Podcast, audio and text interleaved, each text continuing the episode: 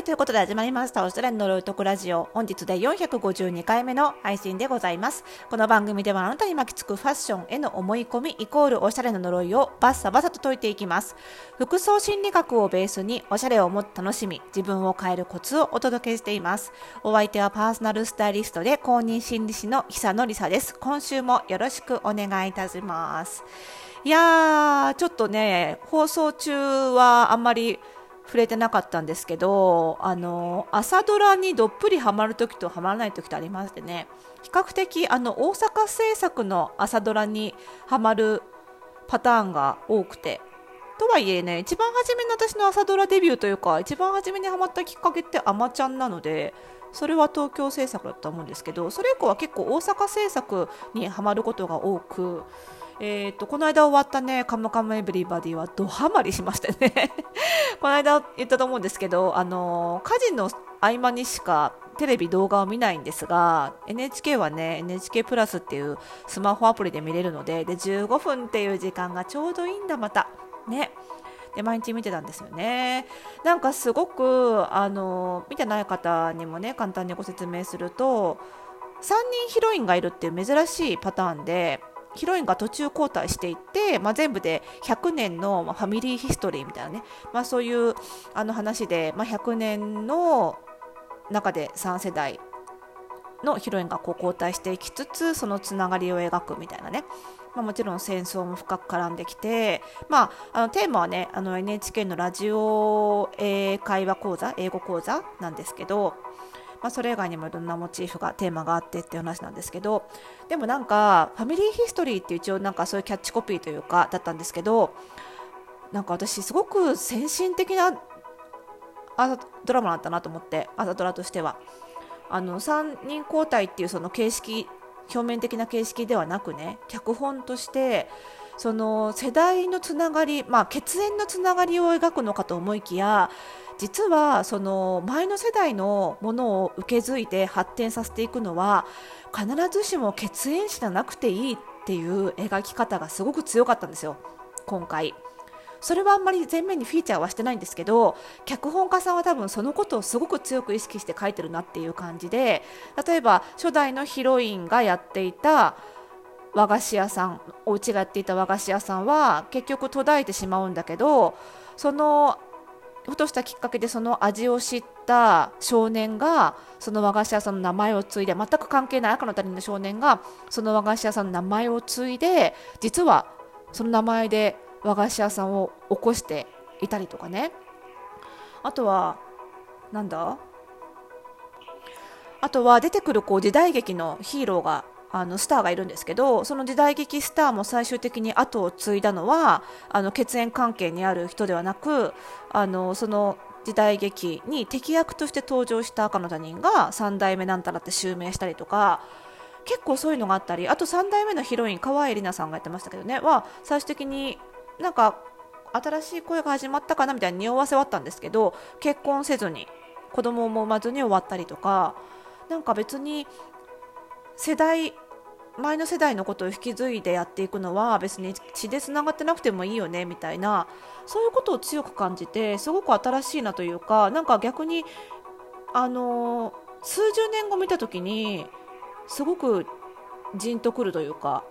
あなんか新しかったなって思う朝ドラなんじゃないかなっていうふうに思いましたね。非常にそれが全然わざとらしくなくって自然ですごく練られたこういうわざとらしくなさってそういう多様性とかもう血縁関係じゃなくてもいいみたいなことが本当に腹に落ちてないと書けないんだと思うので非常にこうフラットなものの見方をされる方なんだなって脚本さん子さんのことね思いましたね。でまあそんな非常に面白かった朝ドラなんですけど実は一番初めの初代ヒロインのところで後半で私1回ね脱落してるんですよ視聴を見るの。なぜかというと非常にね辛い展開だったんですよ。厳しい展開だったんですね。でそういうなんかね最近ねどんどん年を追うごとにその辛いドラマとか辛いコンテンツ心情的に辛くなっちゃうコンテンツが見られなくなってるんですよ。昔はそれも含めてエンタメとして楽しめたのに最近どんどん見れなくなってることに気づいてで今同じ NHK の大河ドラマにも私ドハマりしていてそれもね先週までは非常にコメディタッチの部分が多くて笑いながら見てたんですけどまあ今ってあの平家討伐して源氏の話なんでまあ人がバサバサ死ぬわけですよ。で裏切り裏切られなわけですよ。この先もめちゃめちゃ辛い展開が待ってることはもう歴史の場合にはねネタバレしてますから すでに。歴史決まってますので分かる分かりきってるんですけど今週あたりからそのなんか兆候が匂いがしてきてちょっとね 私これも離脱脱落したんじゃないかなっていう感がしてきてるんですよね。だからなんかよくねうつ映画ってあるじゃないですか。見ると鬱になるぐらい 辛い展開のあのスティーブン・キング原作のミストとかさ。ああいうの私今今初見だとしたら見るっていうことができないかもしれないなって思っちゃうんですよね。でそういうことを考えるときに思い浮かぶ心理学のね言葉がエイジングパラドックスっていう言葉があってこれどういう意味かっていうとその人間って年取れば取るほどそのネガティブな状況が増えるじゃないですか体が動かないとかこれまでやってきたことができないとか。となると普通に考えると年を取れば取るほど気持ちが落ち込んでいく幸福感が減っていくはずなのに調べてみると実はそのネガティブな状況が増えてるのに高齢者のシニアの幸福感はそれほど低くないっていうことが分かってるんですよ。これエイジングパラドックスって言うんですけど。でこれに関してはいろんな要因があの考えられているんですけれども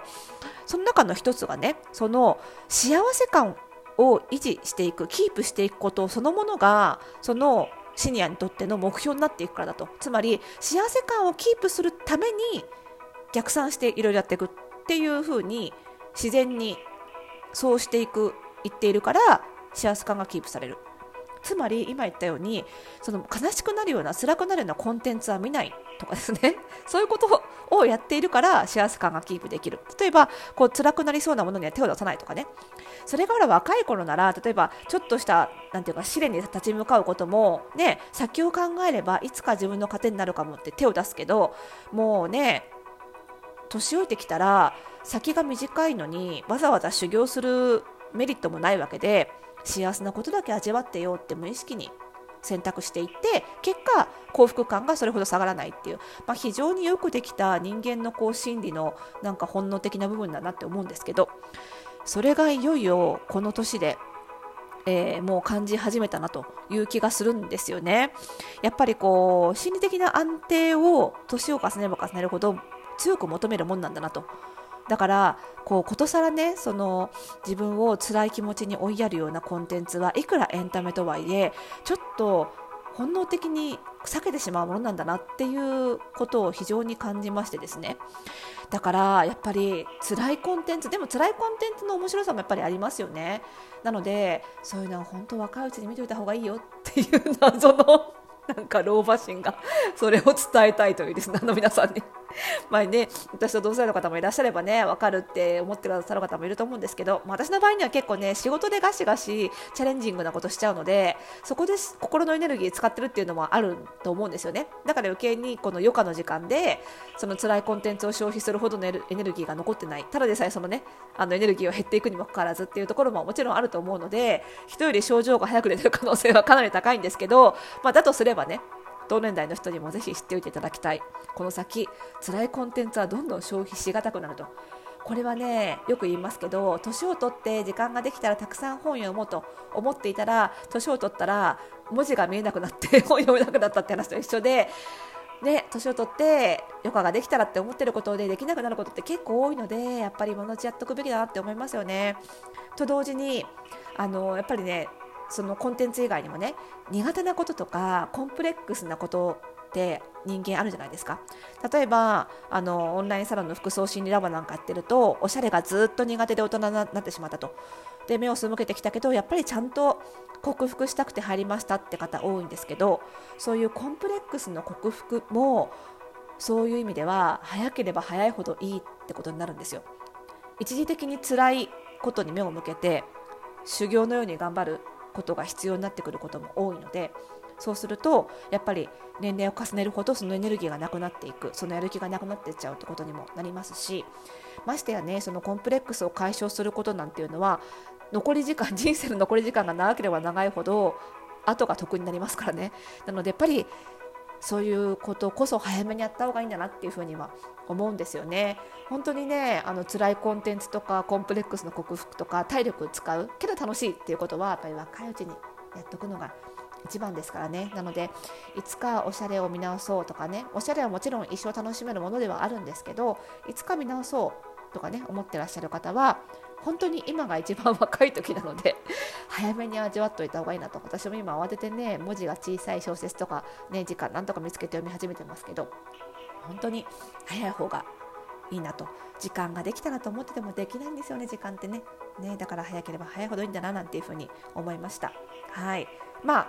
ね、そんなことで、あのー、ドラマの話からだいぶ脱線しちゃいましたがね。皆さんのあの今見てるドラマとかまたね春にいろいろドラマ始まるのであのおすすめのドラマの話とかもねちょっとファッションからずれますけどもあのぜひあのマシュマロなどでメッセージで送っていただけると嬉しいです、えー、それ以外にも、えー、ファッション心理に関するお悩みご質問引き続きお待ちしておりますのでこちらも番組概要欄にありますマシュマロからお気軽にお送りください。そしてこの番組の更新情報は各ポッドキャストサービスでは登録をするとラジオどこでフォローすると受け取ることができます。ぜひぜひよろしくお願いいたします。さあ、あさってはね、服装診断部の総会。月1回のライブ配信ですので今入会すればねこのライブ配信にも間に合いますので気になってた方はできるだけ早い方がいいですよということでねご入会ご検討いただけると嬉しいですこちらも番組概要欄にリンクが貼ってありますのでご確認くださいではまた次回の配信でお会いしましょうおやすみなさい